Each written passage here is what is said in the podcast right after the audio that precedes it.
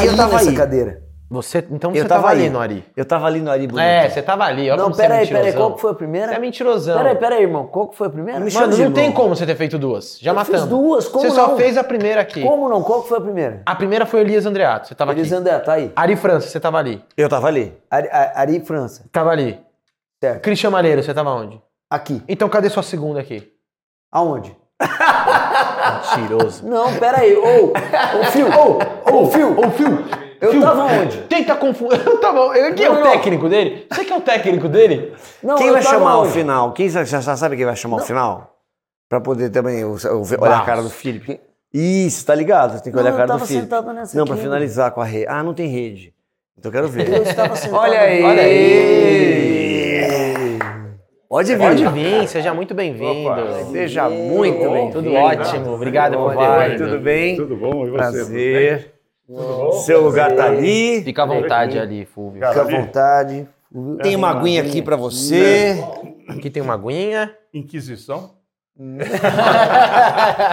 Que é roda viva, roda viva. Tô apavorado. Imagina, Nossa, que é. aqui? Nossa Aqui? senhora. A gente que tem que Deus. tá A gente que tá tenso Aqui aqui. é a É. gente que tá tenso. Isso aqui é o papo mais Aqui é informal o Nossa, mais bom. formal do mundo. possível. Que bom, que é claro que eu tô brincando. Ó, É pra uma- você que está chegando aí, ó, ó, está começando mais um Embrulha Sem Roteiro, diretamente do estúdio da Clap.me. Acompanhe a gente nas redes sociais. É, Lahan? Nós estamos no YouTube com Embrulha Sem Roteiro, Facebook Embrulha Sem Roteiro, no Instagram é embrulha.sem roteiro, estamos no TikTok e nas plataformas de áudio, o Spotify. Exatamente. Não se esqueça de seguir a gente, de se inscrever e comente para gerar bastante engajamento. Esse bate-papo aqui atingiu o maior número de pessoas. E a gente também no YouTube tem o nosso canal de cortes com alguns dos melhores momentos desse bate-papo e de outros que a gente tem lá. E você que está chegando agora, não conhece o nosso trabalho, a gente também tem um canal de sketches de humor que é o Embrulha para Viagem. Estamos nas mesmas plataformas, tá bom?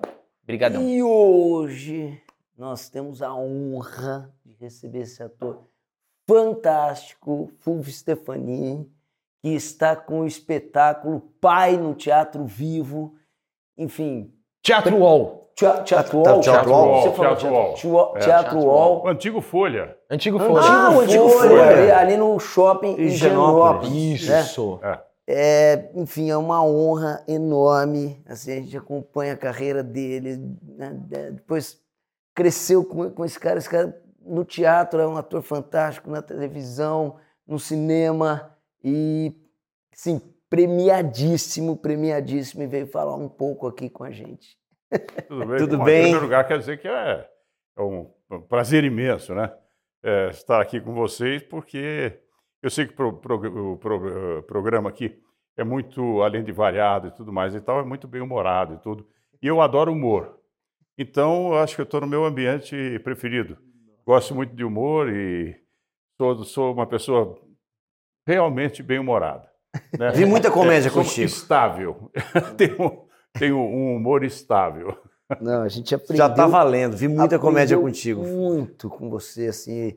E, assim, Caixa 2 é, é, é, é- é um, um, um mago da comédia, né? Inclusive, pra gente aprender. né? Você, é, é, você pegou uma, uma época que, que você fazia teatro de terça a domingo. Terça a domingo. A gente fazia oito sessões. Fazia terça, quarta, quinta, sexta, duas sábado e duas domingo. Oito sessões. E lotava tudo, né? Porque ah, o público estava muito habituado ao teatro e ia com muita frequência. Ele não estava sendo eh, pressionado por outras, outras eh, mídias, né? Quer dizer, na realidade, o que, que havia? Televisão, havia o, o- o teatro e o cinema, né? Eh, as pessoas iam ao, teatro, tá? era um programa, na época era um programa chique, depois as pessoas iam jantar fora e tal. Uhum. Hoje não, o teatro está mais popularizado, evidentemente, né? E em virtude dessa, dessa grande variedade de mídias, eh, da tecnologia que avançou muito, eh, da violência, do delivery, uma série de fatores, né? Fez com que o público se afastasse muito do teatro. Então, hoje, para você, para trazer o público para o teatro, você tem que fazer uma força, é uma ginástica incrível, né? Você tem que sair de casa, tem que combinar com a mulher, briga não com a mulher, tem uma briguinha antes, né? É, Não e tá aí- pronta ainda, meu Deus. não é verdade? Porque o cara chega de- do escritório, tem os problemas do escritório, não sei o que, tá? Meu amor, vamos ao teatro hoje. Ao teatro, né? Não, mas, mas eu- vai- tem um jogo, tem um futebol e tal. Ah, esse futebol é uma chatice. Não, meu, eu gosto de. Aí quebra o pau. Não tem saída. Aí ele vai assim, bom, então tá bom, então eu vou ao teatro com você e tal. Aí depois ela disse assim, queria tanto é, comer uma- alguma coisinha depois do teatro. Tá? Eu disse assim, meu amor, eu tô cansado. E tá aí, lá vai ele pro restaurante com a, com a moça. Aliás, os restaurantes estão fechando cedo. Então, Sim. Se, 11 horas, batem a porta na tua cara, você não entra. é, E- já é. passa o último de cozinha, mais alguma coisa da cozinha, né? Você já falei, É uma, daqui a é pouco uma tem que coisa assim rápida. Se você entra, o garçom já te olha com a cara meio feia e tal. É. Né? Se você consegue entrar ali pelas 10 e meia, pô, aí já é. E aí complica um pouco. E então você vai numa lanchonete que fica aberta lá no bairro não sei da onde, a outra não sei o quê e tal, e é, é como você se vira à noite, né? Não tem mais aquela noitada gostosa que tinha em São Paulo, Exato. que era uma, uma noite fervilhante, né? E tinha, nossa, restaurantes, shows. As pessoas iam para esses lugares, né? A noite era muito mais alegre e tudo. Agora, não só a noite ficou mais triste, mas o país está mais triste, né? Uhum. O país está muito mais triste, as pessoas estão muito mais tristes. E vamos ver quando é que a gente- sai dessa, dessa- desse, desse clima meio de tristeza, de euforia. É que a gente mais, já né? vem de uma pandemia, né? Que já É, já é um pandemia. lugar que foi uma cicatriz. Tá Foi todo mundo se coisa, né? recuperando, né? Teve a pandemia, teve o 7 a 1 né? Começou ali. Começou ali, ali, foi um sinal. Ali foi o aí primeiro destruiu vírus. o país. Isso destruiu o país, né? É, teve a pandemia, teve a eleição, teve aquele clima de eleição. Mas é engraçado uh, você falar disso, é verdade, né? É, hoje a gente não se dá conta, e eu acho que tem muito a ver com o reflexo da- da- da- de ter muito menos teatro. Tem muito teatro rolando, mas a cultura não está tão eh, bombada, e aí os restaurantes também não se veem, porque se, se o, se o ciclo cultural tivesse funcionando de uma maneira forte e intensa, teriam mais lugares para a gente ir. Quantas vezes eu me pego e falo assim, que lugar está aberto, né? Exato, e São São Paulo sempre foi uma cidade boêmia, né? Conhecida por Sim. isso. Quatro da manhã você tinha um leque de opções mas eu- pra ir. Claro. Mas eu acho que teve um reflexo ainda, ainda é um reflexo da pandemia no- nos restaurantes, porque sei, o que aconteceu que na época da pandemia, lógico, teve- tiveram os restaurantes que se deram muito bem, é, delivery, não sei o que, não sei o Uhum. que. E só que teve uma galera que para bancar o restaurante teve que mandar muita muita gente embora ou diminuir a carga horária. E agora tá acontecendo isso, 11 horas, até restaurante que a gente ia depois do teatro Da, da- da madrugada, né? depois da madrugada, você acaba a peça de teatro, você vai, você fala assim, "Ô, vamos comer não sei onde. Você chega, já tá desse jeito, né? Ó, estamos aqui finalizando a cozinha, mas É. vamos entender. Então, é, é, eu acho que tá acho voltando. Acho que tá voltando. Pois é, o- o- a, a classe teatral, muita gente da classe teatral fazia o espetáculo já pensando naquele filezão a parmegiana que, ia, que ia dividir depois do espetáculo, né? Sim. Assim, não, divide em três e tal, não sei o que, vinha aquele, aquela bandeja e tal. Né? O sujeito, ah, ô, era uma loucura e tal. Não tem mais isso. Parece que não, mas isso era uma. Fazia parte de todo um programa. Programa, assim, era exato. a alegria do, do ambiente teatral, era o filé parmegiana depois do espetáculo. Agora, É verdade. ele, ele dá risada. É, Mas você sabe que é engraçado, a gente estava falando, é, porque foi uma- um período é, muito. Eu morava perto da Brigadeiro e vocês fazendo teatro ali na- no- nos teatros da Brigadeiro, ali parecia uma, uma, um- um- é, uma, uma rua de, de- cultura mesmo, era bombado. E eu estava falando para o Will agora há pouco, antes de, de- de você entrar, de que a época do Caixa 2, Menomar, é, enfim, era o que é hoje o musical, né? Vocês viveram, vivenciaram o sucesso que, o, que hoje os musicais eh, conseguem ainda trazer público, um público de uma classe média que tem, consegue bancar, né? Porque vocês. É, que são aquelas excursões, aquelas coisas, né? E são legais e tudo, né? É, o teatro, o teatro musical tem um público que é muito, muito específico, né? Pra, Uhum. Sim, assim não conseguem sair dessa bolha. né? Atores e elencos de, de, de musicais, né? Claro. É, o teatro de prosa é um, é um outro teatro, né? Uhum. Eu- Agora, eu só queria fazer um- um- uma, uma observação. A gente estava falando do da dificuldade de levar o público, mas curiosamente, existem hoje espetáculos que estão bombando É. estão lotados. O nosso é um deles, graças a Deus, mas tem outros também na cidade que estão bombando, né? Então tem um público que está carente de teatro, como você falou, por causa da pandemia, né? Que ficou meio triste, ficou meio sem, sem rumo, né? O país ficou um pouco sem rumo com essa história da pandemia. É, o Brasil, durante esses anos, eu não quero falar de política, mas, mas essa esse... polarização, ela mexeu essa, com essa tudo, né? polarização, né? pô, foi terrível. Esses quatro anos que a cultura foi abandonada por esse governo, né? Sofreu demais, né? Com a, com, com, só se falava em arma, né? Tudo, né? Mas enfim, não quero falar aqui de política, mas enfim, é, tem espetáculos que bombam, né? E, e, o público percebe quando o espetáculo tem uma qualidade, tem uma responsabilidade, tem um, uma, uma, um respeito é, a ele público. Quando você faz um trabalho para valer, um trabalho sério, você quer entregar para o público uma coisa bacana. Né? Uhum. Não são todos os espetáculos assim, e as leis também propiciam é, coisas muito ruins para espetáculo. O sujeito pega lá uma graninha e tal, uma graninha, sei o quê, monta um espetáculo rapidinho, tira de cartaz, pagou o aluguel do teatro, pagou não sei o que lá. Aí a bilheteria, não sei, bilheteria tanto faz. Quando devia ser a coisa principal. Se você tem um, se você eh, dirige um espetáculo, dirige a, a, o interesse do público para o seu espetáculo, ele tem que pagar, né, e tal, você vai ter uma, uma, um compromisso de entregar um espetáculo muito melhor, sempre melhor, né? Então a boquinha some do, da, da some da, da, da, mira, né? Mas não, isso não está acontecendo. Então são poucos os espetáculos que são realmente sérios, honestos profissionalmente e que o público percebe. O público está ali, ele percebe que, opa, esse pessoal não está brincando de fazer teatro, não. Isso é positivo, né? Mas seria bom que se fosse se, se isso fosse um movimento muito grande, tudo mais, e que a gente pudesse fazer mais sessões. Nós lá estamos fazendo duas sessões por semana. É muito hum, pouco, lota, né? Mas é muito pouco, né? É muito pouco. A gente teria que fazer mais, né? Todos teriam que fazer mais para o público. Né? Por exemplo, na, em Buenos Aires, a, a, noite continua fervilhando lá, efervescente, não sei o que e tal, com restaurantes abertos, todo mundo passeando e tal, teatros funcionando, teatros lotados, outros nem tanto, porque depende também do espetáculo, mas enfim, tem um público que vai ao teatro, né?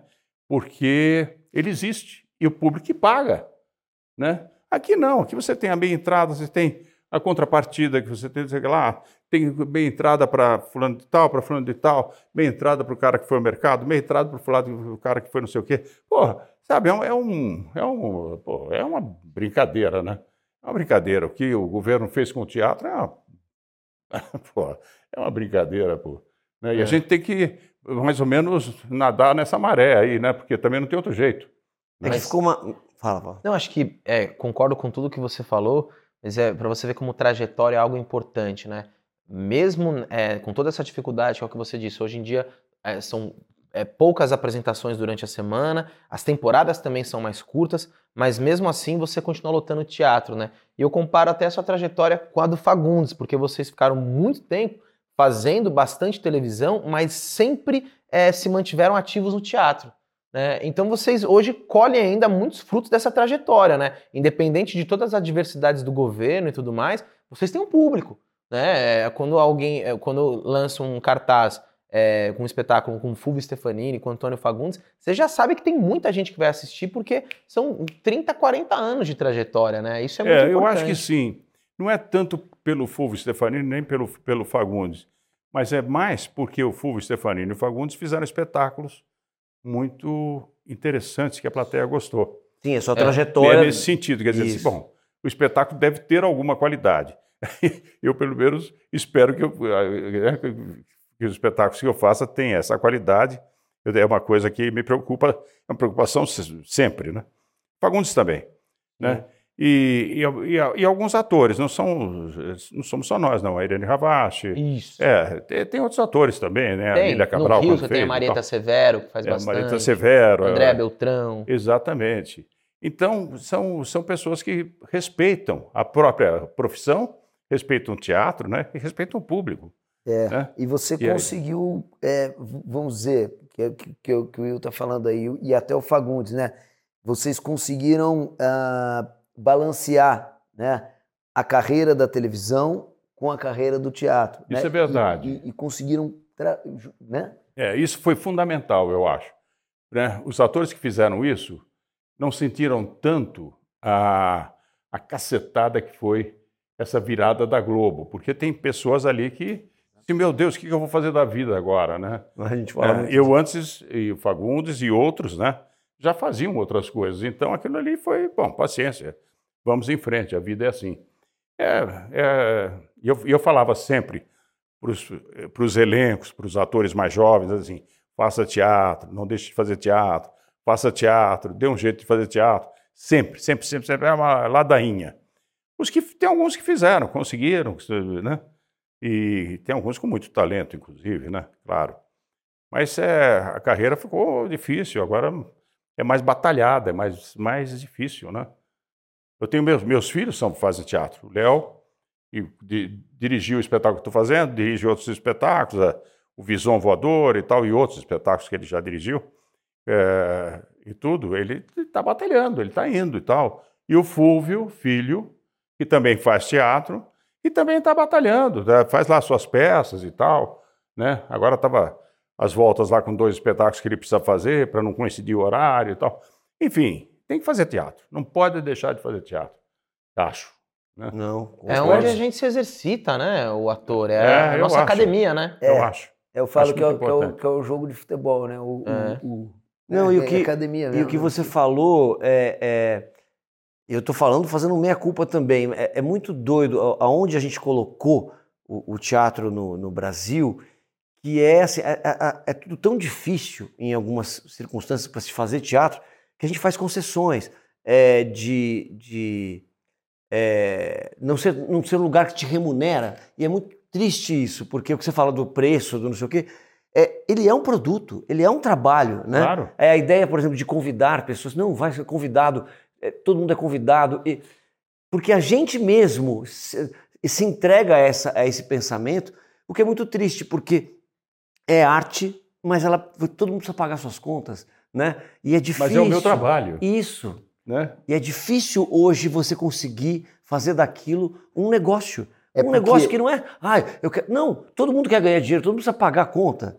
Claro. E você está você tá oferecendo o seu. Você vai lá no, no seu camarim, chega uma hora antes, se maquia, se prepara, ensaiou, para fazer aquilo, para alegrar as pessoas ou para fazer pensar e para poder ser remunerado por isso, né? É, Só que claro. essa cultura está cada vez mais distante. Mas por quê? Porque hoje, ao contrário do que era na, na- na época de vocês, hoje o, o teatro, as pessoas eh, fazem o teatro, eh, não, não todos, eh, evidentemente, Claro. a gente né, salva, mas é, é- a questão é ser uma vitrine.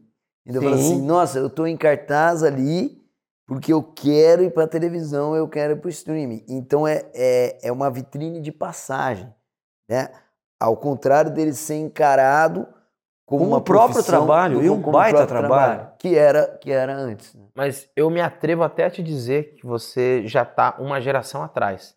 Porque eu acho que hoje, com o celular, as redes sociais, algumas pessoas já nem pensam mais assim. A vitrine para ele é estar na rede social para ele poder estar em outro lugar. Eu sinto que tem uma geração, algumas pessoas de uma nova geração, que estão pulando o teatro. É, o teatro nem é nem, nem como vitrine se, mais. né? É, é como se ele não fosse fundamental É na- verdade, na, é verdade. formação do ator, sabe? E a própria Eu- televisão também? Estão pulando a própria televisão? Não, eu sinto que, dependendo até da repercussão que ele tem, ele já segue, a- ele trilha o caminho dele aqui pela internet, pela rede social. É uma geração muito do fazer, né? Eles fazem acontecer, às vezes até sem saber o que estão fazendo. É. E aí Alguns estão colhe- sendo chamados para Alguns televisão. sendo Tem- chamados. Eu questão- conheço um que trabalhou comigo e que tá ganhando muito mais dinheiro fora da televisão. Eu acho Mas- que é uma geração que nem sabe que teatro existe. É, É, entendeu? É, o teatro é um apêndice, é uma coisa assim. O que, que é isso? Eu não sei. Porque o caminho é outro, né? É a tecnologia, né? É, Mas e, e- e aí essa pessoa, o que acontece que está acontecendo hoje é que então você tem é, o, o streaming, né? Que aí essas pessoas é, elas estão pulando, tá pulando a etapa do teatro, tá ficando famoso com o celular, mas aí é chamado para fazer personagens, né? Por personagens em, em- em longas metragens, em séries, em, em- e aí se dá uma dificuldade mesmo, porque aí é, é pego várias críticas, porque daí o cara do nada vai lá e faz o personagem. Quem é o cara que que tem um grande talento e o cara quer, pô, pegou um personagem já deslanchou, beleza. Se não, fica a desejar, mas também tem, tem, tem muitos lugares em que o, o, o teste do ator hoje, é, o seu teste é legal, mas, tal, mas você perde para a quantidade de seguidores que o outro tem. Né? Isso é, isso é Ah, fato. isso né, é a nova realidade. E, É. e, e aí perde-se na qualidade do trabalho também, ali na entrega do trabalho. Né, cara? É. Mas Sendo que, eu acho, que a televisão, por causa da tecnologia, ela acabou ficando mais fácil de fazer. O teatro é mais difícil, Uhum. né? bem mais difícil. Né? Então, através da, da tecnologia, você resolve alguns problemas. É o corte, é não sei o quê, é, a, é o close, é a virada não sei o que lá e tal. De repente você está fora de cena, entra em cena. E, de repente você se torna um grande ator, ou grande ator não, se torna um ator legal e tal, porque a tecnologia te ajuda muito. Também é, o- é a trilha sonora, é não sei o que. Bah, bem, bah, A repetição, né? Vamos fazer mais uma? É. Dá, dá É, pra fazer exa- mais uma, né? Exatamente, é. Né?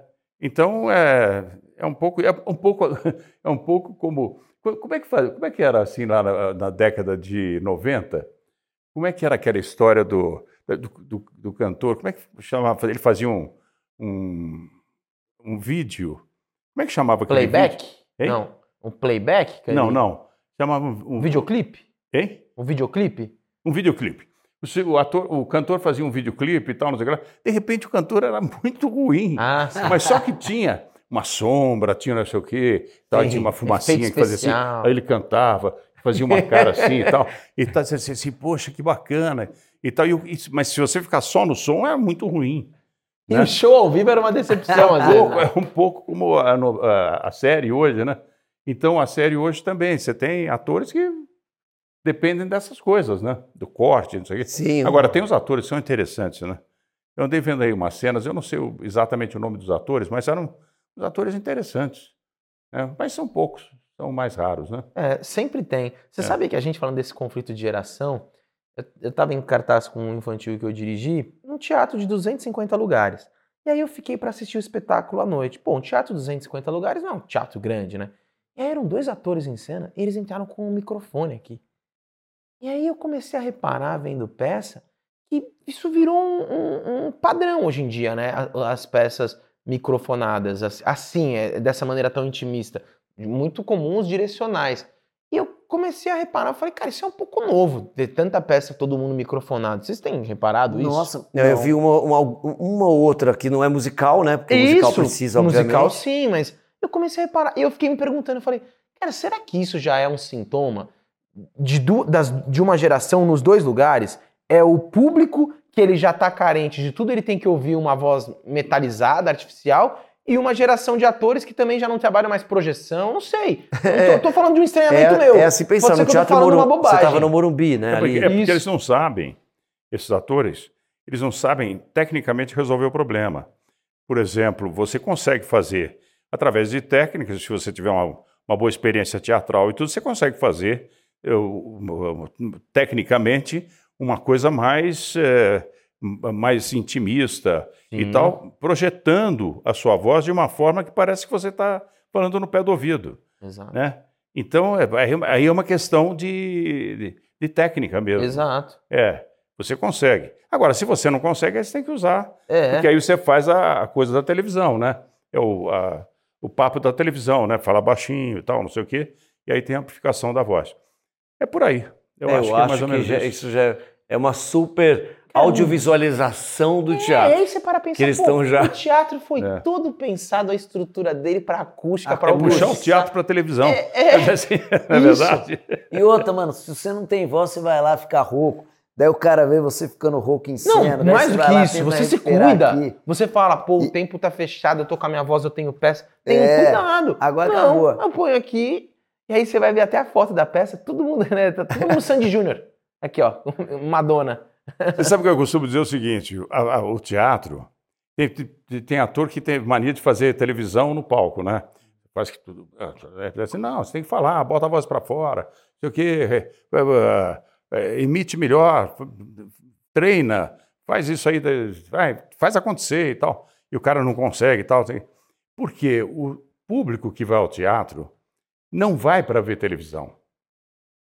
Se ele quiser ver televisão, ele fica na casa dele. E, e- vai ver televisão melhor do que no teatro. Ou seja, a televisão na- em casa é melhor do que no palco. Sim. O que é melhor no palco é o teatro. Não é verdade? Então, se o cara sai de casa, briga com a mulher, se a- se sai, a mulher se perfuma e, e vai, ao, vai ao teatro, é, é um programa, ele quer ver teatro, ele não quer ver televisão. Né? A mulher que também quer ver, é, enfim, o casal quer ver teatro. Né? É, e a gente tem que tomar um certo cuidado, porque o teatro é uma linguagem diferente da televisão. Né? É. Você tem, aí, aí, de repente, vira uma interação entre plateia e palco e tudo. No nosso espetáculo acontece muito isso. Né? Uma interação. A, a- a plateia fica envolvida emocionalmente né? e acaba quase que sendo uma coisa só: palco, plateia, enfim. É interessante esse jogo. Esse jogo é uma coisa muito boa para o ator, né? É gostoso, é emocionante. A gente gosta de fazer esse jogo, né? Então é importante que o ator que vai fazer teatro tenha essa consciência. Não vá fazer televisão no palco. Lá é teatro. Né? E quem sai de casa para ver, sai para ver teatro. Né? E, E é, quanto- o, Lahan estava falando da- dos espetáculos dos anos 90, assim, né? O Caixa 2. E, e aí eu lembrei que quando eu, eu já fiz uma. Eu fiz duas peças com o Léo Stefanini, nós, os dois como atores. E na época eu lembro que você estava em cartaz, e agora lembrando você falando de um teatro intimista, na FAAP. Era você e o Rodrigo Lombardi em cena. Eu- é, Rodrigo Lombardi era a grande do, volta. Direção grande do volta. Marco Rica, não era? Direção do Marco Rica. Era uma direção muito boa do Marco. Era um ótimo espetáculo. Era um espetáculo ótimo lindo. espetáculo. Lindo. E eu, pra mim, foi a primeira vez que eu, eu, eu pude é, te ver assim numa, num espetáculo que não era uma grande comédia, um elenco numeroso tal, e tinha momentos intimistas. O espetáculo era lindo. É, eu lembro que pra mim me marcou muito. É, é aquilo que a gente fala, né? De como a gente vai pondo atores em caixinhas. E aí o Léo, quando falou, vamos lá ver, eu falei, caramba, pra mim, eu, eu vi um, um outro Fulvio que eu não conhecia. E tinha, tinha um lado também muito intimista no espetáculo, né? Sim, E que se passava numa praça. exatamente. Você lembra disso? Lembro. E o papo dele com o filho, que eu fazia o pai e filho, né? Foi o Rodrigo Lombardi, o filho, né? E a gente tinha uma conversa muito intimista ali. E tomava, tomava rum, né? Acho que era rum, Isso. se não me engano. É, eu lembro que vocês É, bebiam alguma É, coisa. né? Vodka. A gente tomava vodka, mas dava vodka aí e tal. Era uma coisa bem, bem muito intimista entre pai e filho que terma- terminava numa dança hipotética de uma coisa que ele ouvia, uma música do, né, do, do- do Casablanca, né, aquele filme, né, Sim. e tal. E aí dançava, e depois eles iam pela praça e gritavam, e as, as pessoas as, acend- ligavam, as- abriam as janelas e começavam Isso. a gritar. Era muito interessante aquilo, né? Era. Era muito interessante. Pois é, era uma cena, você vê, é uma, é uma cena absolutamente teatral, mas ao mesmo tempo intimista. Muito, muito. Entendeu? Né? Não, e é, dizer- é isso. é, Você, um ator conhecido por diversos sucessos, com um, um ótimo time de comédia. E eu tô lembrando aqui de uma peça sua extremamente intimista, é, poética, e é o que você falou, era prosa ali, né? É. Muito bom. E, Prosa. pô, lembrei, não lembrava dessa peça. Marco Rica que dirigiu, né? Ele devia dirigir mais teatro. É. Era bem legal mesmo. Era bem interessante o espetáculo, né? Era. Era a luz do Maneco Quinderê. Aquela praça foi iluminada de uma forma que parecia que a sombra era, era provocada ali pela, pelo, por um luar e Isso. tal, e as folhas no chão, né? Então era muito interessante, era bonito, né? As pessoas, estou falando porque as pessoas comentavam muito. Era bonito mesmo. Foi uma É. peça muito falada na É. época. E a peça que você está fazendo agora? Conta um pouquinho pra gente de. O pai? É. Bom, o pai é, é um achado, né? Porque é um é, personagem maravilhoso para um ator da minha idade, né? E. Perguntar a idade, não? Não. não? Ah, eu- É? 44, 45. 40, e- 48 e não se fala mais disso. Eu, eu dei uma pausa para ver se. Fi- Vocês ficaram loucos para perguntar, hein? Não, mas Ficaram doidos para perguntar, né? Ficou tudo assim. Eu vou, eu eu vou ver na internet. vou ficar aqui, né? Eu tô acostumado aqui- que vocês são da mesma geração, esperar, então né? pra mim. Bom, ainda, é, tá. Todo mundo ficou assim, ficou assim, mas eu não vou falar. Ok. Viu? É? Não, estou brincando, posso falar porque isso está nos jornais. É, tenho 83 anos, né? Então, para um, pra um, pra um ator da minha idade, é, é raro um personagem tão. tão é, é, com a possibilidade que o André, que é o personagem que eu faço, né, de uma criatividade, de, um, de uma brincadeira. Você pode brincar com o personagem, não brincar no sentido de fazer uma brincadeira é, que não tem nada a ver com teatro, não nesse sentido. O personagem é alegre, ele é inteligente, ele, é, ele brinca com os, com os personagens todos. E todos, obviamente, sofrem muito com isso, porque ele está num processo de Alzheimer, né? Ele tá, que, que avança, esse processo avança, né? E, e, e, e, chega até o final, quer dizer, todo, é todo um ciclo, né? E isso é bem mostrado na peça e tudo. É, e as pessoas na plateia vão criando uma certa intimidade com esse personagem.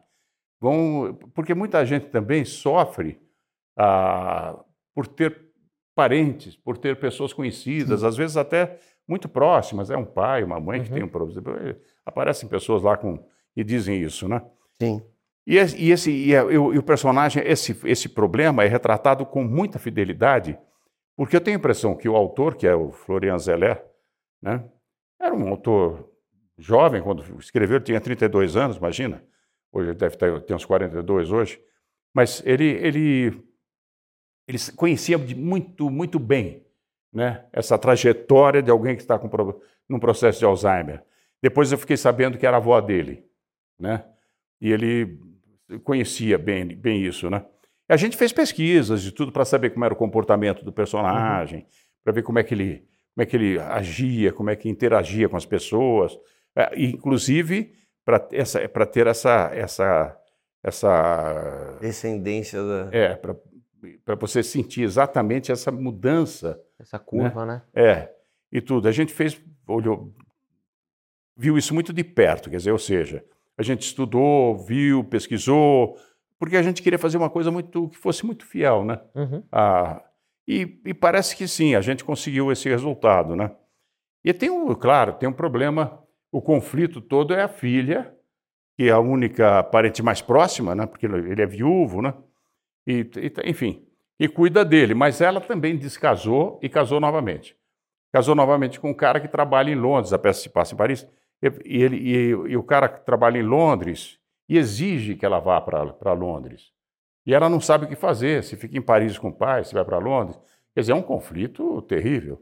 Porque ou você abandona a sua vida e fica ali com o pai, ou você abandona o pai e vai à luta, né? Quer dizer, é um conflito tremendo e tal que deve acometer as pessoas que têm gente assim em casa e tal, deve ser muito comum, né? Eu Sim. tive um problema com a minha avó, por exemplo, que eu naquela época não se falava em Alzheimer, mas é bem, tá bem claro que ela deve ter tido sim. E uma tia minha acabou com a vida dela porque ficou cuidando da minha avó, né? Não casou, não, fez nada. Né? É. Depois a gente ficou sabendo, depois de um tempo, que ela tinha uma paixão de um cara, que, mas o cara também não. Ou seja, ela jogou a vida fora, entendeu? Porque teve que ficar cuidando da, da minha avó, né? Então é um processo muito dolorido para quem está em volta. Para quem sofre o problema, a vida é um mar de rosa. Porque é. não sabe o que está acontecendo, né? Vai falando o que quer, vai. Enfim, vai vivendo a vida e acaba terminando de uma forma muito triste, muito solitária, muito sem consciência de nada, né? Eu acho que o Léo é é é o diretor da peça, eu acho que ele acertou no, na mosca, série, no tom, como levar o espetáculo. O espetáculo é absolutamente realista, o cenário não. Então tem uma coisa curiosa, e aí o cenário é um pouco a cabeça também do, do velho, né? quer dizer, não é uma coisa tão clara né, para quem está vendo o cenário. Né? Depois fica, claro, começa a entender o cenário, né? mas é, é realista, muito realista, e toca muitas pessoas. E tem um lado de humor também. Uhum. Porque o velho é engraçado. Eu não sei é. se você já viu no espetáculo. Eu já assisti, não, eu não vi. Já viu? É muito Eu vou bom. ver. É. E tem um lado de humor também, que é um humor absolutamente espontâneo. Não é humor de, de comédia, escrito para ser comédia, para ser engraçado. É humor da, da própria trajetória desse cara, das coisas que ele fala, né, da, enfim, do dia a dia. Mas dele, dá para né? entender super, porque... A ranzinzice dele, por exemplo, tem gente que acha engraçadíssima. Assim, ah, você ranzinza é muito engraçado. um ranzinza ser engraçado é, é, é horrível, né? É, mas, mas é, é, um olhar de fora. É um olhar de fora. E porque o Alzheimer ou qualquer doença que mexa com esse lugar, ela traz situações que são constrangedoras barra engraçadas. Sim. Se você conseguir se deslocar da tragédia que é uma pessoa que não... essa pessoa às vezes fala atrocidades que são engraçadas, Claro, né? Então eu consigo imaginar super essa situação, claro. porque a minha avó teve, não era Alzheimer, a- é- é- também é uma outra doença que tem uma identificação em muita proximidade com Alzheimer. E eu sofri muito, assim. Eu lembro que eh, o dia que eu percebi que a minha avó não me reconheceu, eu comecei a chorar na frente, não conseguia. Para mim foi ali, quando eu vi, eu- a gente tinha uma ligação muito forte. Ao perceber que ela não, não sabia quem estava na frente dela, para mim foi o dia que ela morreu. Ela demorou muito tempo para morrer, mas aquele dia para mim é muito marcante. Mas no, depois você se acostuma, ser humano. Aquilo vai te, te fortalecendo, e aí eu ia visitá-la, ficava muito com ela, mas tinha coisas absurdas também que apareciam que a gente ria. Porque é isso. Não. Vem algo, vem, vem Claro, você ri um da comentário.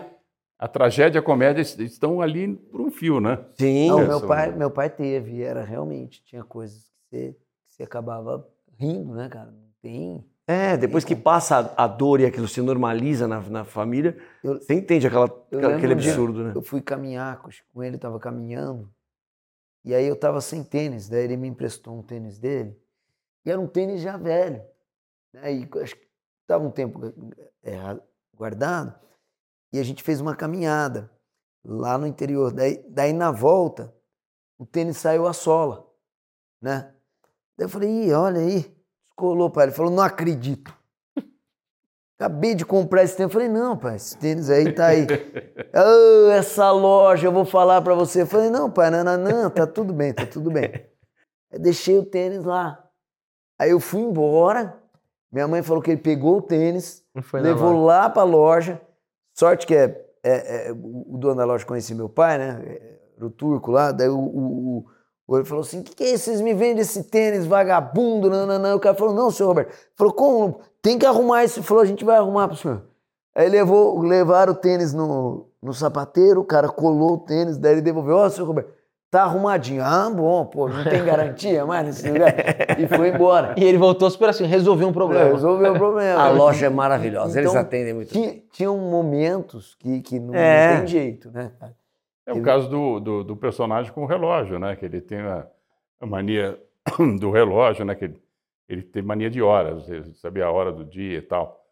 E ele esconde o relógio dele para que ninguém pegue, mas ele não, não lembra onde deixou o relógio. E aí, então, cadê o relógio? Ele briga com as pessoas, porque cadê o relógio? Roubaram o relógio, tá? e aí ele... Aí, de repente, ele vai lá, pega o relógio. Ah, você achou o relógio? É, sim, é o que eu tinha deixado ali. Como se nada tivesse acontecido. Então, é, essa, essa coisa, né? E acaba sendo engraçado, né? Acaba sendo...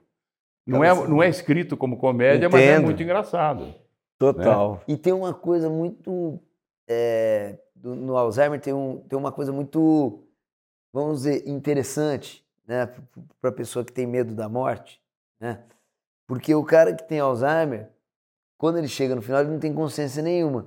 Então ele nem vai, vai, vai, vai sentir essa passagem, né? Se desconecta Ele vai morrer desse- sem saber, né? Porque ele não sabe mais quem que é. Não, É, não tem- sabe exatamente. é. Não, não tem essa, essa conexão, né? É, exato. Não, Não tem- que- é, é como eu tinha falado, ele não, ele não, ele não, não tem ideia do que está acontecendo com ele. E isso é, é um alívio para ele próprio, né? mas para as pessoas que estão em volta é complicado. Né? É, é muito triste. Eu- e, e- e- e o que você fala É. de identificação da plateia, eu acho que é muito maior do que a própria doença, porque assim, a, a relação é, com os pais mais velhos e essa ideia, claro, que o Alzheimer precisa de todo o cuidado do mundo, então essa questão de abandonar ele para a vida ou não, mas se a gente reduz, ampliar um pouco, a própria idade. Quantos filhos ficam nessa coisa de, ah, vai, a pessoa coloca no asilo, abandonou o pai, né? Ou, ou, ou tem ele com, com, com você para sempre, tem gente que não pode ter outro lugar para cuidar.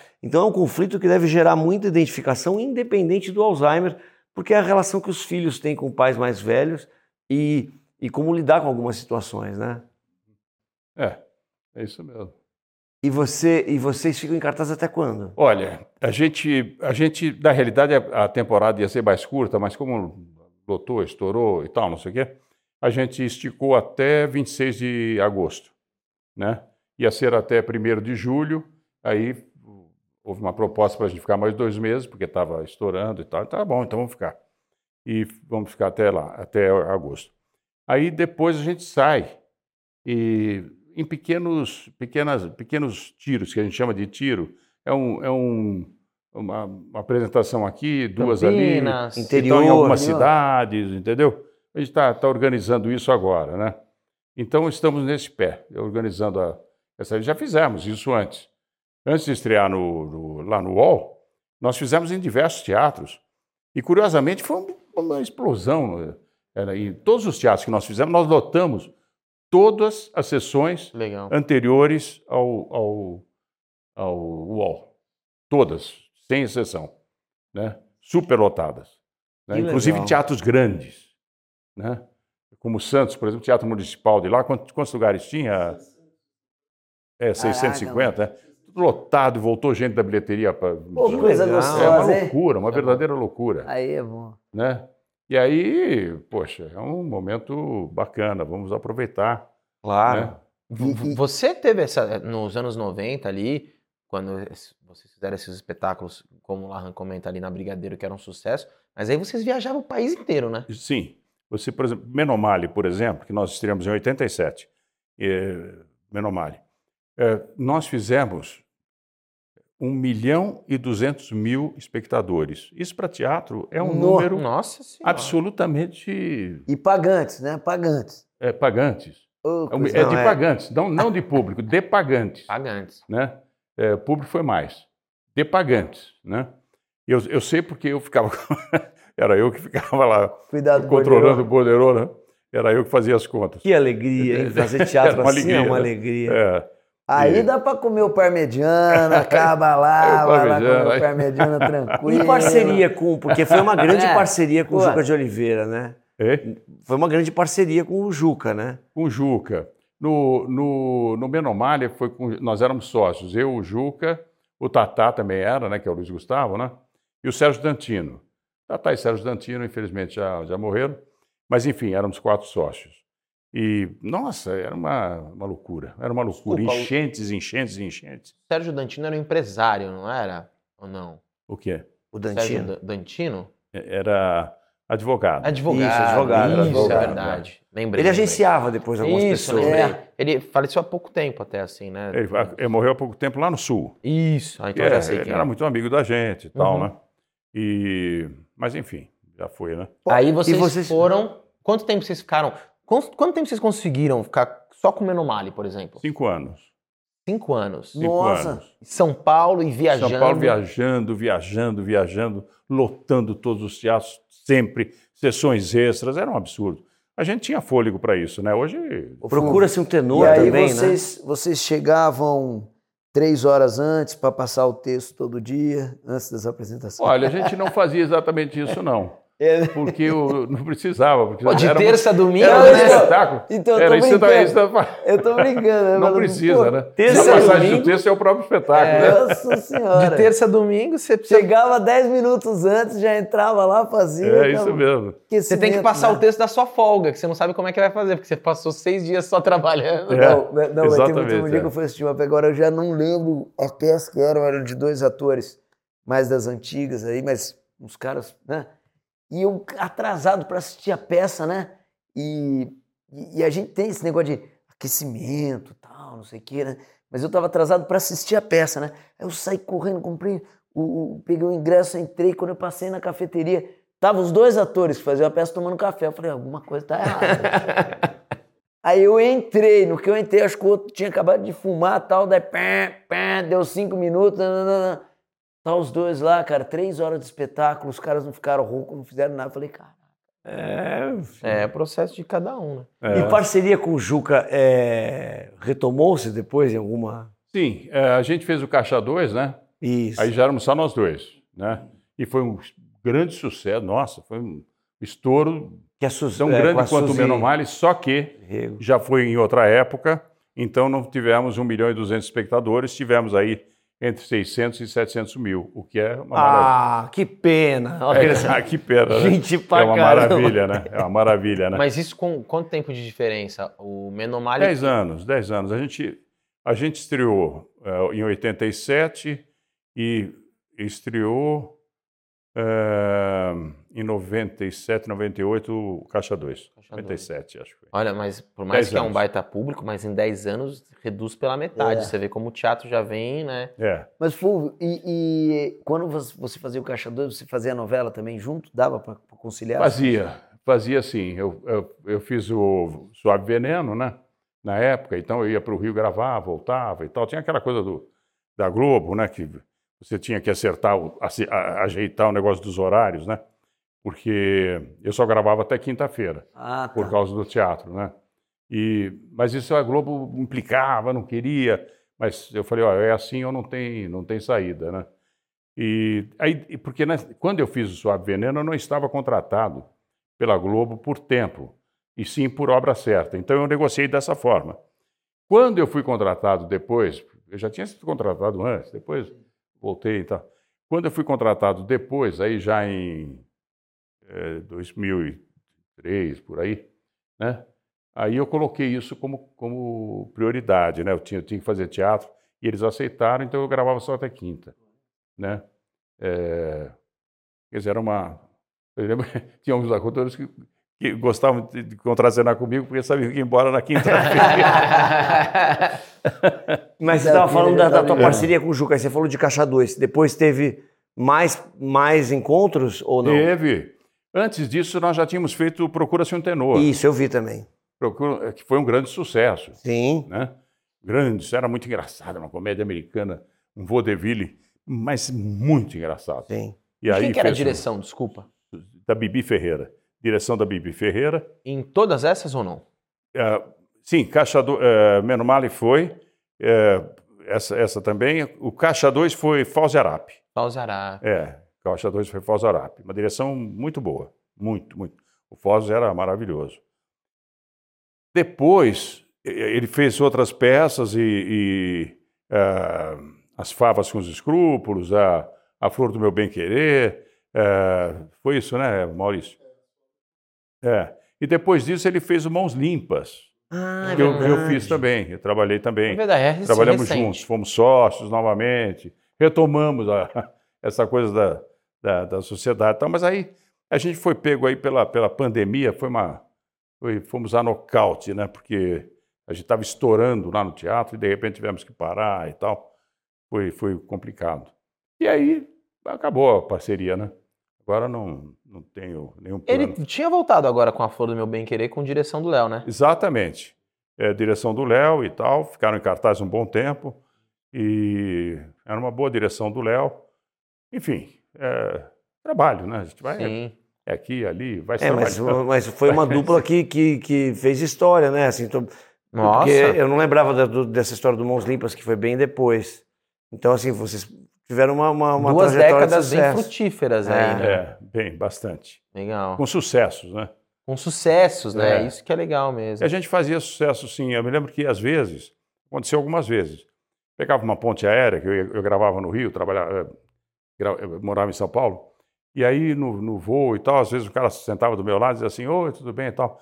Quando é que você e o Juca vão trabalhar de novo juntos e tal? É, porque eu gostaria de ver. Então ficou uma coisa, uma marca muito forte, né? Muito forte. Muito forte, né? É, isso muitas vezes aconteceu, né? Não foi uma vez, entendeu? E Fulvio, é, você, você começou no teatro, mas rapidamente você já foi aí fazendo novelas, né? Sua trajetória na TV também é bem extensa, É, né? a rigor, eu comecei na televisão. É, eu comecei numa época em que, na TV Tupi, havia um departamento de figuração. Então, os figurantes eram da TV Tupi. Não é? Hoje são de agências, são é outro, outro diferente. E comecei ali e tal, e junto com o Chico de Assis, que era um, um autor, né? Sim. É, o Chico de Assis, começamos juntos. E aí, logo em seguida, veio Rolando Boldrin, Cláudio Marzo e, e Walter Negrão. E aí, a gente era, nós éramos da mesma turma ali, né? E aí, o, o Walter Negrão queria ser ator, chegou a ser, fez uns papeizinhos e inclusive em teatro. E aí foi, foi, começou a escrever e tal. Aí o Cláudio Marzo, o Boldrin, cada um fez a sua carreira e tal, né? O Chico continuou. Enfim, foi uma época bacana. E foi um aprendizado bom, porque quem estava na Tupi na época era uma turminha boa. Eu me lembro, por exemplo, que a primeira vez que eu apareci nessa, nessa história toda foi fazendo uma figuração numa cena com Lima Duarte. Mas eu fazia uma figuração, eu não abria a boca. Mas enfim, estava lá Lima, Lima Duarte e Maria Fernanda, uma atriz que morreu há pouco tempo, né? filha da Cecília Meirelles, que era uma bela atriz. Mas enfim, e comecei também na mesma época com o Júlio Gouveia, que fazia Sítio do Pica-Pau Amarelo, fazia uns teatros da juventude no domingo e tal, também fazia umas figurações ali. Enfim, esse foi o meu início. Né? Que time de figuração. É, né? nossa. Pelo amor de Deus. E aí, por exemplo, vocês, é, vocês faziam figuração. E, e, tipo, a figuração era como se fosse um estagiário, porque vocês começavam com figuração, daí o cara ia olhando, ia dando fala. Vamos dizer, ah, agora É, fala aí. é, exatamente. É, é, exatamente. É. Ô, fala, fala. tem uma assim. falinha aqui e tal. Você vai saber fazer? Ah, Vou, vou, né? Vou saber fazer isso. Tal, né? Se arriscava, né? O cara disse, então você vai entrar lá e só fala bom dia, passa e tal. Aí, bom dia, passava e tal. Mas estava começando a falar já em cena, né? Sim. Eu estava começando a. Isso com quantos anos? Você? Eu tinha 15 anos. Aí 15 depois, anos. claro, aí continuei como figurante um bom tempo ali e tal, durante mais uns três anos e tal, não sei o quê. Aí nessa época também o Anselmo Duarte apareceu por lá para fazer o filme, o filme Absolutamente Certo. E eu também, ele me chamou lá no meio de um monte de figurantes e tal para sentar lá no, numa cadeira lá e ficar folhando uma lista telefônica e tal. Enfim, foram acontecendo, as coisas fo- foram acontecendo, né? A partir daí, né? E aí não parou mais, foi, foi isso. E aí você co- começou a fazer primeiro novela, depois teatro. Não, mas não era novela. Bom, tinha também, porque, mas a novela tinha um outro formato, né? Ah, entendi. a gente fazia novela era dois dias por semana, né? Era ao vivo, né? É, era ao vivo, Falcão Negro, né?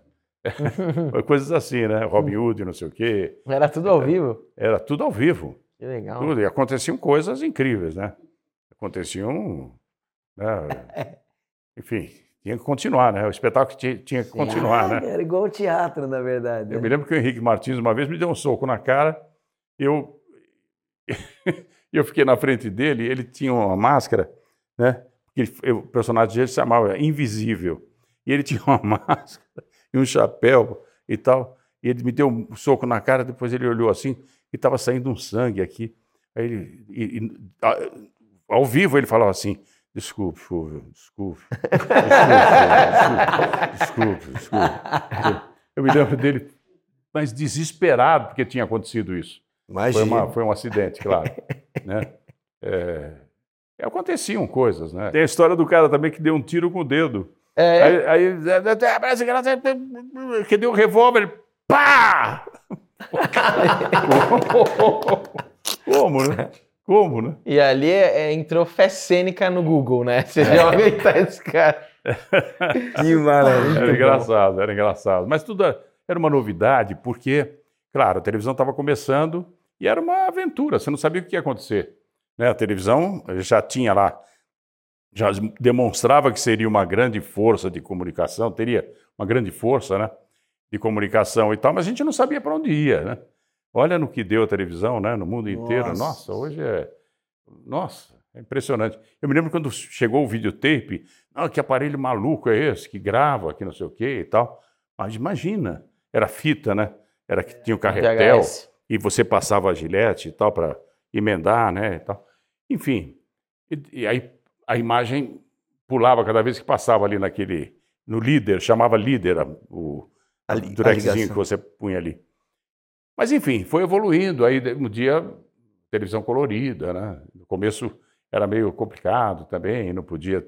é, as cores também eram meio manchadas e, e borravam um pouco. Quando você fazia um movimento mais brusco, ficava a mancha da- do movimento. E tudo foi melhorando e hoje está aí, né? A televisão é o que é. Não, é muito doido, porque você, é, é, a sua história, ela passa. Todos nós, eu tô com 50 anos, eu vi uma- um monte de coisas na trajetória, mas eu demorei muito para virar ator, né? E você, você conheceu a, a essência, de- é isso, tipo, eu não fazia a menor ideia que existia um lugar que era pra, de- com toda essa equipe sendo figurante. E chegar até fazendo teatro hoje com tanta mudança que aconteceu, né? É, muita mudança. Você Teve- pegou teve tudo. Digital, né? A TV, aí vem, vem outras, outras, outras tecnologias e tal. É impressionante, né? Isso tudo mundo mudou muito, né? Não existe mais celuloide. O filme antigamente era feito com celuloide, né? Hoje não existe mais isso. É, hoje é tudo na base da tecnologia mesmo, né? Celuloide era uma coisa cara. Tinha, tinha que vir de fora, era importado. As pessoas diziam assim, olha, faz a cena aí, mas não erra não, porque a gente não pode gastar celuloide. Quando é cinema, né? Sim. E tal. E a gente ficava preocupado em não, não errar e tal, né? Hoje, pô, Hoje Repete é cinco mais- vezes e vambora. mas hoje não é mais filme, né? É, é. é gravação, né? Hoje Gravação. grava, Então, é, filma vou mais. filmar, não vai filmar, mas vai gravar, né? É, é, É. É muito louco, é. muito louco. É, muitas coisas mudaram muito, né? Mudaram. E, e você, Fulvio, você já experimentou é, o streaming, assim? Já fez alguma série, alguma... Como é que você tá no audiovisual atualmente? Olha, eu não, não sou um ator muito. Eu não fiz muitos filmes, não. Fiz algumas coisas boas, né? alguns filmes in- interessantes, né? Eu consegui filmar, enfim, com um cara que era muito respeitado, que era o Roberto Santos. Eu fiz um filme com ele, que era o Quincas Borba, né? Uhum. É, depois, mais tarde, eu fiz um filme. Eu fiz um filme que chamava. até esqueci agora. É, mas, enfim, era um filme de. Era, era um filme de policial e tal. Né? É, não lembro mais agora o nome do filme. Mas, enfim. Eu fiz depois o. eu fiz o. Eu, eu fiz um filme com a Eliana. A gente foi filmar lá no México. Eliana dos Golfinhos e não sei o quê. Ah, sim. É, a gente filmou lá na, na- na- naquela costa, né? É, e ali perto de Cancún, né? Uhum. Aquela costa. E aí e fiz também o Caixa 2, É, o Caixa 2 vocês fizeram... direção Ah, do é, Bruno ele- Barreto, mas eu não fazia o mesmo personagem. Eu fiz o personagem do Juca, né? No filme. Quem né? fez o seu? O meu foi o Daniel Dantas, Daniel Dantas. né? E o que mais que eu fiz? Eu fiz filme com o Marco Rica, que eu achei muito legal, que se chama Cabeça Prêmio? Cabeça Prêmio. Uma direção muito foi boa um dele. filme interessante, meio cult, assim, meio. Era muito é. bom esse filme. Acabei até ganhando um prêmio de cinema lá no Rio de Janeiro. Fiquei feliz, né? Legal. Prêmio de, Rio- prêmio de cinema. é, eu que fiz tão pouco cinema, de repente. Sim, Era claro. bom, né? Eu não sou vaidoso com o negócio de prêmio, não, mas eu gostei. Não, mas tá acho que né, é- É, faz é, bem não ao, te leva ao ao, ego, é. é. é isso. É uma- É. Eu acho que o prêmio é, uma massagem ao seu ego de É. falar, cara, tô no caminho, tô fazendo a É, coisa é certa. gostoso, é. É. Mas é isso, quer dizer, então a gente não para, né? Não para. Agora, por exemplo, me convidaram para fazer uma série e tal. Eu não, não pude fazer, porque era no Rio de Janeiro, eu não estou aguentando mais. Também, Ponte tanto aérea. aeroporto, tanta coisa assim também. Estou dando uma, uma segurada no acelerador também, né? Fazendo as coisas que eu mais quero fazer. Teatro eu gosto de fazer e tudo. E não sei até quando, porque 83 anos, daqui a pouco fazer 84, é fazer papel de. papel de. Fica ruim, né? Você Mas é, comentou agora, né? ficar- Imagina. É, É, pô, olha, um, um ótimo personagem. É? Você comentou do, do, do texto do pai, ah, um ótimo personagem para um ator da minha idade. É, hoje você sente dificuldade na dramaturgia de achar bons personagens para um ator na É, sua não idade? tem muitos, não, né? Tem alguns que são bons, claro. Mas não tem muitos, assim, não tá. Não é tão simples, né? Porque os poucos atores da minha idade também querem fazer os papéis. Claro. Então, não que haja uma disputa nesse sentido, né? Mas é, não são tantos papéis. Né? É, os, os direitos autorais também estão caros, Então, né? né? Tem sempre os atravessadores e não sei o quê. É meio complicado. Quer dizer, o teatro ficou caro e, e dá muito pouco dinheiro de volta. Então é uma coisa muito cara para você fazer. E o retorno é complicado, porque tem que fazer um sucesso bárbaro para você pagar as contas.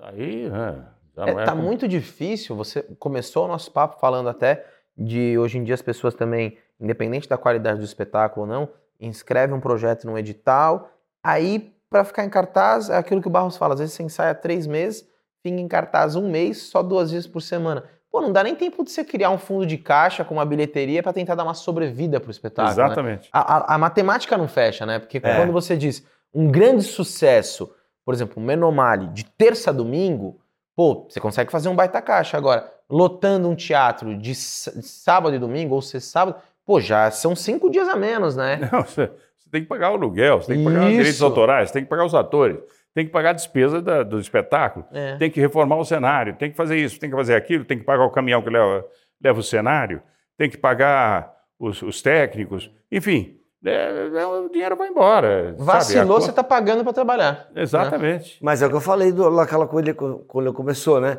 É, é uma cultura do. O teatro não é um comércio, não pode ser um comércio. É, ficar inviabilizado de ser um- algo que, independente de ser cultura, é, é um negócio. Sim. E ele não consegue ser viabilizado, né? É, exatamente, né? Exatamente. Por isso que a bilheteria seria fundamental. Porque aí Claro. você faria um teatro de qualidade, as pessoas pagariam, etc. O teatro, por sua vez, teria interesse em manter você na, na temporada, porque você está rendendo. Agora não, agora os teatros fazem assim, não, só três meses. Tem, tem patrocínio, não tem patrocínio, então é, tem o patrocínio. De quanto? De três meses. Então aqui só três meses. Aí às às vezes a peça estoura e o cara tem que ir embora. Exato. Tem que deixar, tem que deixar o teatro. É, isso é uma coisa que devia ser impensável há uns 20 anos, que é, pô, a peça tá, você acabou de falar, o Mãos Limpas, né? Pô, a peça tava indo super bem, mas não deu nem tempo de criar, de criar um caixa, de pegar um corpo, né? É. E às vezes peças que você tem, já, já tem essa dificuldade de, será que tirar do papel vai funcionar? Aí você tem a resposta do público, mas por um período curto de tempo de temporada, poucos dias, você fala, gente, a matemática não fecha, vamos ter que parar. Como que É, para? e, as, e as leis estão completamente erradas, né? Essa coisa da, da, da contrapartida, um monte de gente de graça que é obrigado a ter, porque você está usando dinheiro público, então é dinheiro de graça. Pô, o cara que pagou, pagou. O cara que está do lado não pagou, o cara.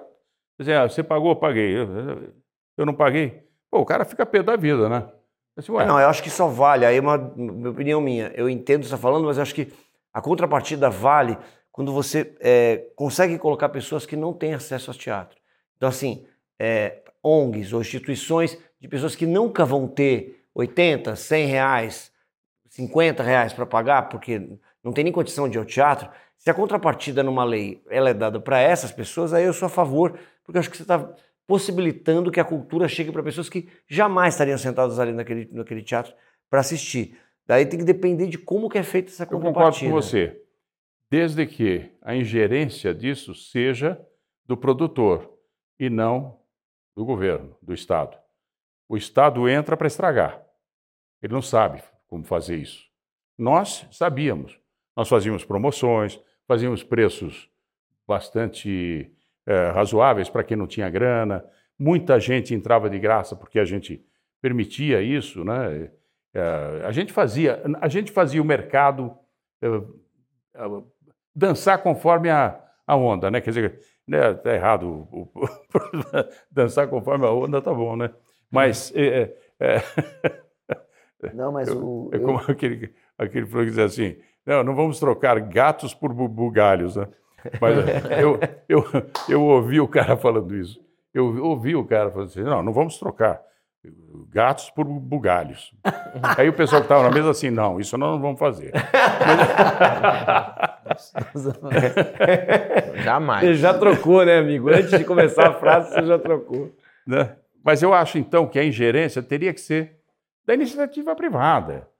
Nós é que resolvemos quando é que a gente pode abrir para o público, quando é que pode fazer a promoção, quando é que pode fazer a meia entrada, quando é que pode fazer preço pro- promocional para a Kombi. Antigamente tinha as Kombis, então você comprava ingresso através da Kombi, só que a prefeitura completava o preço do ingresso. Sim. Hum. Agora não, agora você é obrigado a fazer a meia entrada e ninguém te dá a outra metade, Ninguém te não. subsidia a outra parte. É, ué, vou, chegar lá no Congresso e vou propor aquele pessoal que está ali e tal. Né? Vou propor assim que eles, a partir de, do mês que vem, eles passem a ganhar metade do, do salário. Vê o que eles, o que eles falam lá no Congresso. Não, isso não, isso não. Né? Claro que não. Mas o teatro, sim. A gente é obrigado a dar meia entrada, que é metade do nosso salário. Entendeu? Sim. É. Verdade. Né? E assim vamos. E Fulvio, vamos então, só para a gente relembrar o pessoal aqui, o espetáculo O Pai está em cartaz no Teatro UOL. Quais dias? É, Shopping Pátio Higienópolis, né? No Shopping Pátio Higienópolis. É o antigo Teatro Folha, sempre bom falar porque é um nome conhecido. É uma É, eu também falo assim, é. É. É antigo Folha, agora é UOL, né? Teatro UOL. Isso. Sextas e sábados. Sextas, às 21 horas e sábados às 20 horas. E, aliás, os dois horários são ótimos. Por quê? Sexta-feira, um pouco mais tarde, porque o pessoal vem do seu trabalho e tal, dá tempo de pegar o teatro. E no sábado, o pessoal vai às 8 horas, porque dá tempo de jantar depois. Sim. Ainda Ah. pega o restaurante aberto depois. O teatro tem aí uma hora, o espetáculo tem uma hora e quinze, uma hora e dezessete. É um espetáculo rápido e que passa muito rapidamente porque as pessoas embarcam, né? E então eu recomendo. Acho que é um espetáculo bom de se ver. Deve ser, não é, não é porque eu esteja lá, não, mas, eu acho, mas assim, não, eu não vou recomendar um espetáculo que eu faço, não. Claro que sim. E vai Mas- até que dia mesmo? Vai até 26 de agosto, 26 de É. agosto, gente. Então, sextas e sábados.